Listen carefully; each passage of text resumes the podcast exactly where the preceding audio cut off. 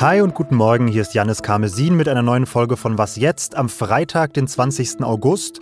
Und wir schauen heute auf die Situation von Geflüchteten und Migrantinnen an der Grenze zwischen Belarus und Litauen und fragen uns, welche Lehren die Bundeswehr aus dem Scheitern des Einsatzes in Afghanistan ziehen sollte.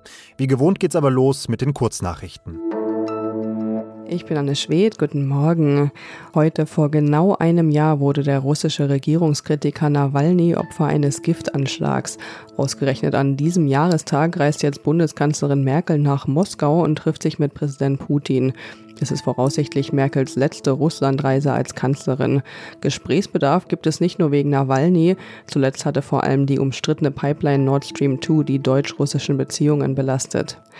Die Bundeswehr hat erneut Menschen aus Kabul ausgeflogen. In der Nacht landeten zwei Maschinen mit jeweils über 180 Personen an Bord im usbekischen Taschkent. Insgesamt hat Deutschland bisher über 1640 Menschen aus Afghanistan evakuiert. Zudem kündigte die Bundesregierung eine Soforthilfe für afghanische Flüchtlinge in Höhe von 100 Millionen Euro an. Das US-Militär brachte bisher rund 7000 Zivilisten in Sicherheit. Redaktionsschluss für diesen Podcast ist 5 Uhr. Werbung. Diese Woche in der Zeit? Die Bücher des Frühlings. 16 Seiten blühende Fantasie. Von gefährlichen Liebschaften, einer Flucht auf dem Mississippi und magische Erzählkunst. Das Literaturspezial zur Buchmesse in Leipzig. Die Zeit, Deutschlands größte Wochenzeitung. Jetzt am Kiosk oder direkt bestellen unter zeit.de/slash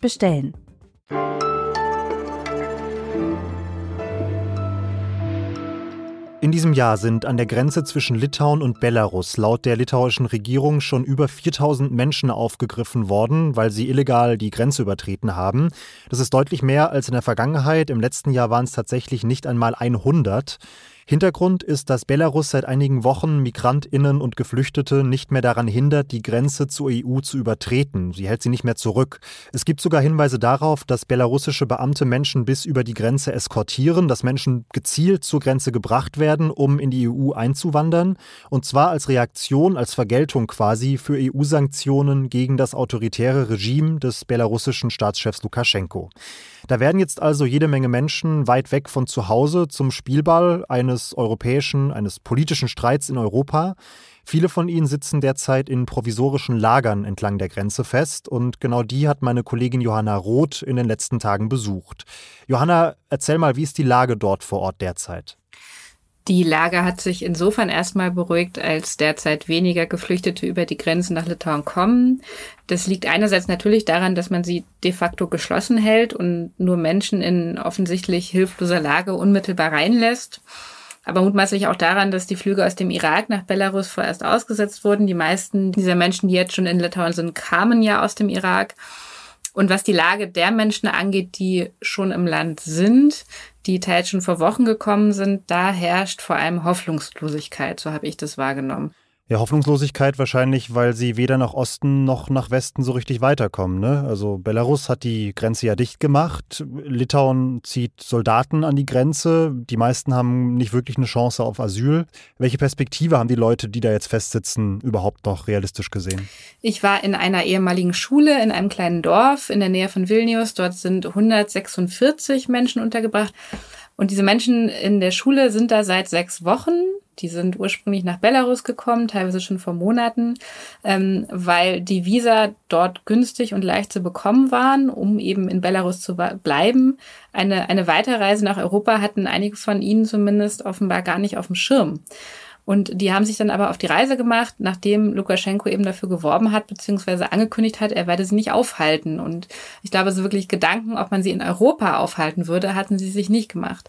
Und jetzt sind sie also plötzlich zum Politikum geworden. Sie bekommen von den litauischen Behörden Flyer in die Hand gedrückt, die konnte ich mir auch ansehen, ähm, auf denen ihnen ein Flugticket versprochen wird äh, und finanzielle Unterstützung. 300 Euro gibt es, wenn sie freiwillig das Land wieder verlassen. Die Frage ist aber halt natürlich, wohin? Nach Belarus geht es nicht und, ähm, und sie wollen auch nicht zurück in ihre Heimatländer, weil sie eben sagen, äh, da droht mir der Tod oder da droht mir eine Zwangsverheiratung. Ähm, ich habe Angst, ich will hier in Sicherheit bleiben. Jetzt spielt sich das zwar in Litauen ab, aber dahinter steckt ja ein Streit zwischen Belarus und der gesamten EU. Wie geht denn Brüssel mit der Situation aktuell um? ich finde, man kann hier ganz gut beobachten, wie sehr sich die Migrations- und Asylpolitik der EU verhärtet hat. Äh, Gerade baut Litauen einen Stacheldrahtzaun mit politischem Wohlwollen der EU. Das wäre vor ein paar Jahren, glaube ich, noch schwer denkbar gewesen. Und jetzt aber blickt man mit, mit Sorge nach Afghanistan, wo, wo sich womöglich in den kommenden Wochen und Monaten ähm, ganz neue Fluchtbewegungen ergeben werden. Ähm, dann schaut man nach Istanbul, das äh, zweites Drehkreuz ist für die Menschen, vor allem aus afrikanischen Ländern, die nach Belarus einreisen. Und die Linie der EU ist hier letztlich ganz klar. Man will einerseits verhindern, dass sich 2015 wiederholt und andererseits nicht verantwortlich sein, wenn die Temperaturen fallen jetzt im kommenden Herbst und Winter und äh, sich da eine humanitäre Notlage anbahnt an der EU-Grenze. Und dafür nimmt man dann eben in Kauf, dass die Leute sich in Belarus stauen wo sie letztlich nur als politische Munition willkommen sind, wo man sie aber erst recht hm. nicht haben will. Ja, das klingt nach wenig Hoffnung, aber danke für die Eindrücke auf jeden Fall, Johanna.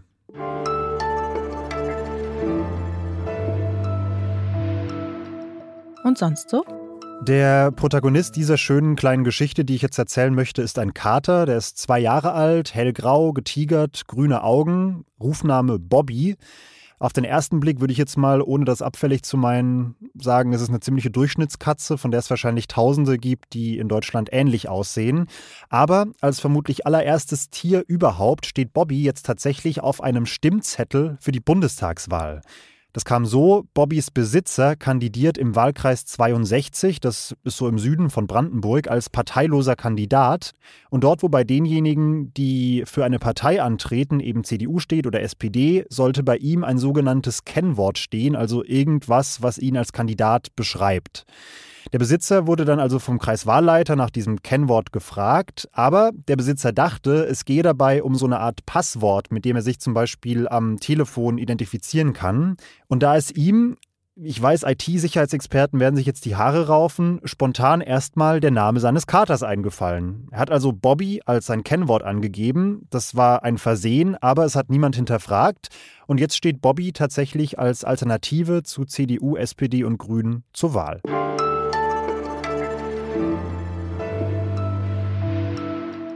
Der Einsatz der Bundeswehr in Afghanistan, das muss man nach den Entwicklungen der letzten Tage wohl so sagen, war alles in allem ein ziemliches Fiasko. Jahrzehntelang hat man sich abgemüht, es gab zahlreiche Tote, es wurden Milliarden ausgegeben und am Ende sind die Taliban jetzt eben doch wieder an der Macht.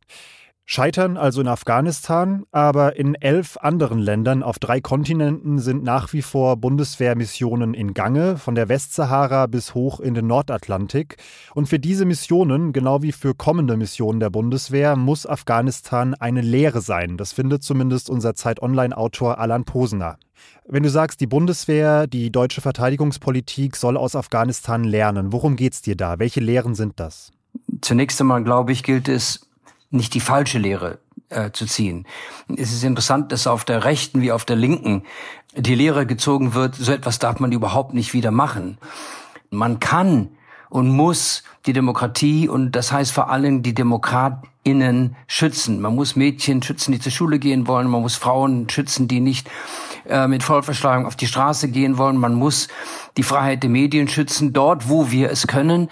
Und dazu gehört wenn das bedroht wird mit Waffengewalt, auch Verteidigung mit Waffengewalt. Okay, also das ist die Lehre, die wir nicht ziehen sollten. äh, aber wenn wir es jetzt positiv drehen, was sollte die deutsche Verteidigungspolitik denn tatsächlich daraus lernen? Das Ganze positiv gedreht ist, dass wir uns überlegen müssen, wir haben eine relativ große Bundeswehr, man glaubt es nicht, sind ja 260.000 Mann und Frauen, ähm, sind ähm, 180 davon Soldatinnen im aktiven Dienst, also Soldatinnen im aktiven Dienst. Äh, und wenn davon zum Beispiel jetzt in allen Einsätzen äh, im Ausland gerade mal 3000 unterwegs sind, dann ist es nicht so, dass wir Overstretch haben, dass wir zu viel machen. Aber wir machen zu viel Kleines. Wir konzentrieren nicht die Kräfte. Wir fragen uns nicht, was können wir, wollen wir wirklich erreichen.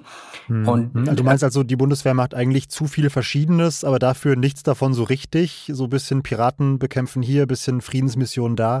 Genau. Also da gilt ein Satz von Lenin, lieber weniger, aber besser. Und Lenin war ein, ein widerlicher Kerl, aber ähm, der Satz stimmt, lieber weniger, aber besser. Es gibt viele Dinge, die die Bundeswehr sehr gut macht. Und du hast einige erwähnt. Also der Einsatz gegen die Piraten am Horn von Afrika im Rahmen einer EU-Mission Atalanta ist sehr erfolgreich. Wir haben Bosnien und Kosovo stabilisiert. Es mag nicht alles wunderbar dort sein, aber die Leute massakrieren sich nicht. Aber andere Sachen, man kann sich in der Tat fragen, was machen wir in der Westsahara? Was machen wir im Südsudan? Und ähm, leider auch, was machen wir in Syrien, Jordanien und im Irak? Also da muss man wirklich sich fragen, wem wollen wir nutzen? Okay, und was wäre das deiner Meinung nach? Also ganz subjektiv gesprochen, worauf sollte sich die Bundeswehr deiner Meinung nach konzentrieren? Ja, im Sinne von lieber weniger, aber besser müssen wir uns fragen, ähm, was ist unsere nähere Nachbarschaft? Äh, und das ist das Mittelmeergebiet, also Mare Nostrum, nicht wahr? Also das uns verbindet und trennt von der großen islamischen Welt, die in der Krise ist. Und wir müssen gucken, wie wir dort äh, unsere Interessen wahrnehmen. Das reicht von der Wiederherstellung von Failed States wie Libyen und Libanon äh, über die, den Kampf gegen Schlepperbanden ähm, und vielleicht auch äh, um solche Fragen, ausstehende Fragen wie das Zypern-Problem doch mal mit Nachdruck zu lösen. Ähm, ich rede jetzt nicht von militärischem Einsatz gegen die Türkei. Ich rede nur davon, dass wir uns mal konzentrieren auf die Frage, wo ist unser wichtigstes Operationsgebiet? Und das ist eben sozusagen unser Meer, Mare Nostrum, das Mittelmeer. So kommentiert's Alan Posener. Danke dir. Ja, ich danke auch. Und auch Ihnen allen danke ich und zwar fürs Zuhören. Die Folge ist zu Ende. Wenn Sie uns noch schreiben wollen, dann nehmen Sie doch die Adresse wasjetzt.zeit.de. Mein Name ist Janis Karmesin und ich wünsche Ihnen erstmal einen wunderbaren Tag. Ciao. Was ich Ihnen jetzt nicht erzählt habe, ist, dass der Kater Bobby tatsächlich kurz nachdem er auf dem Stimmzettel gelandet ist, entlaufen ist. Soweit ich das sehe, wird er auch nach wie vor gesucht. Deshalb mal Shoutout nach Südbrandenburg, Augen offen halten.